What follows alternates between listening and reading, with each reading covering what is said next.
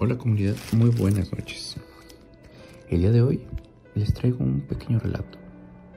Este nos fue compartido bajo la total discreción de la persona quien nos lo manda, por lo cual no mencionaré ni lugar, ningún tipo de ubicación, ningún tipo de nombre.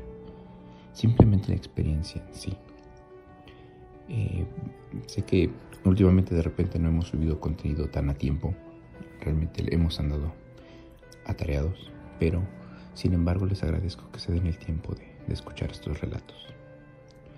Bueno, sin más, los dejo con el relato de esta noche.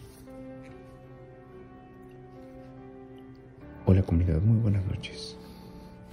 El día de hoy me atrevo a compartirles mi relato, o como prefiero llamarlo, mi experiencia aterradora, la cual se suscitó cuando yo tenía alrededor de 10 años. Eso sucedió porque mi madre, en, aquel, en aquella etapa de su vida y durante algún tiempo, estuvo sumamente obsesionada con los temas de lo místico, de lo místico y lo esotérico. He de admitir, y me apena un poco decirlo, pero mi mamá era una persona sumamente controladora. Y derivado de esto, tenía la terrible y horrible necesidad de tratar de someter a cualquier pareja sentimental que tuviera en ese momento. Esta necesidad la llevó a buscar a personas y lugares que manejaban este tipo de cosas, cosas místicas, cosas relacionadas con lo esotérico. Mismas que al ser yo una pequeña niña, muchas veces tuve que presenciar Quiero suponer que esto se debía a que mi madre no tenía dónde dejarme, así que en muchas de esas ocasiones me llevaba con ella. Recuerdo perfectamente la descripción de aquellas casas, de las casas a las que me llevaba, las cuales tenían altares a la Santa Muerte, imágenes de seres que no conocía, velas negras y fotos de personas que honestamente me imponían mucho pánico. Pese a eso, a mi mamá parecía no importarle y me seguía llevando. Pero me imagino que me veía, veía el miedo en mi rostro. Y muchas de estas ocasiones me apartaba de aquel lugar, ya fuera en el patio de aquellas casas o bien en habitaciones contiguas a las que en las que se llevaban los rituales.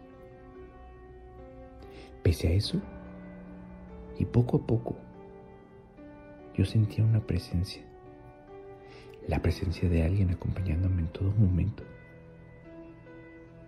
Llegué a creer que se trataba de mi ángel guardián, quien me acompañaba en aquellos momentos de miedo, de pánico. Así que no le di mayor importancia y me sentía acompañada en estos momentos difíciles de mi vida.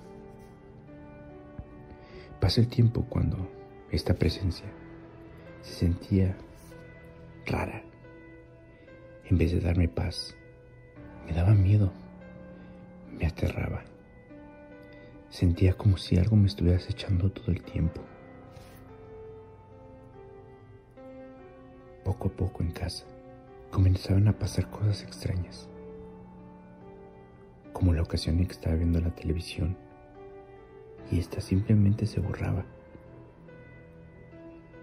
Y en la imagen, en la imagen de ruido blanco sobre ella, podía haber una, una sombra, una sombra dentro de la imagen en esos segundos en los que la señal estaba muerta. Los platos y los vasos de la cocina caían de lugares que no, que no podrían explicar una forma lógica de haber caído. Perfectamente recuerdo cómo las luces bajaban, se atenuaban al ver a pasar aquella cosa, la cual no me dejaba en paz. Lo más traumático fue para mí cuando al dormir, en mis sueños soñaba terribles pesadillas. y peleaba con el pánico de aquella de aquellas sombras en las que nunca pude ver un rostro. Recuerdo que me decían cosas en idiomas que yo no conocía, en cosas que no lograba entender. Mis noches eran un martirio. Y al amanecer despertaba con marcas en los brazos, en las piernas y en la espalda. Eran unas marcas de manos. De manos como si alguien me hubiese golpeado mientras yo dormía.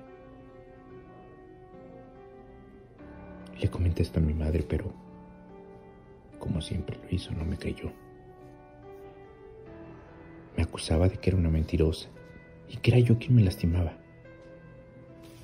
Creo que esta era porque no quería aceptar lo que ella estaba haciendo.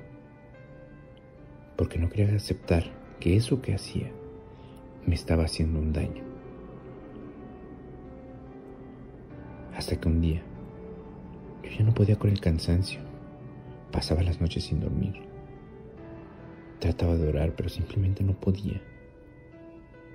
De alguna manera, a mi corta edad buscaba a Dios para que me ayudara, para que me ayudara a superar aquello en lo que estaba metida, aquella situación que me estaba sucediendo. Sin embargo, mi madre simplemente me regañaba. Me regañaba el no creerme. Ese día me dijo que dormiría con ella, porque me iba a demostrar que era yo la causante de ese daño que tenía. Pero no sé qué vio, no sé qué escuchó. Pero para su sorpresa, ese día desperté peor que nunca, cansada y con moretones en el cuello como si alguien tratara de estrangularme. Miró, me miró muy sorprendida. Pude ver su cara pálida, pánico. Entonces la vi llorar, me abrazó y me dijo que, que ahora me creía y que buscaría ayuda para salir de eso en lo que yo estaba pasando. Ese mismo día recuerdo que fueron unas personas religiosas. Llegaron a nuestra casa, hablaron con mis padres e hicieron lo propio para liberar el hogar de aquellas presencias. Hicieron una especie de limpia en el lugar. Hicieron conmigo.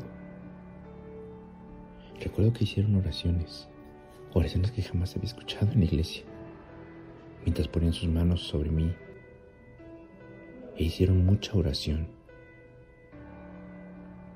Recuerdo que lloré, lloré mucho. Y el vómito, un vómito que no podía contener, ya que al principio de aquellas oraciones simplemente me reía, me burlaba de aquellas personas y poco a poco fue como si esto se fuera arrojando y poco a poco iba perdiendo la noción del tiempo. Caí totalmente cansada, dormida. Entonces fue que todo, todo esto se normalizó. Creo que desde aquel día finalmente quedé libre.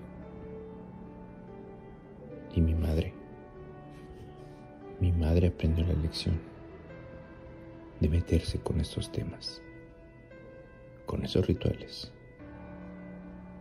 ya que nunca la volví a ver yendo a esas casas. O al menos, al menos eso, eso es lo que creo. Muchas gracias por leer mi historia.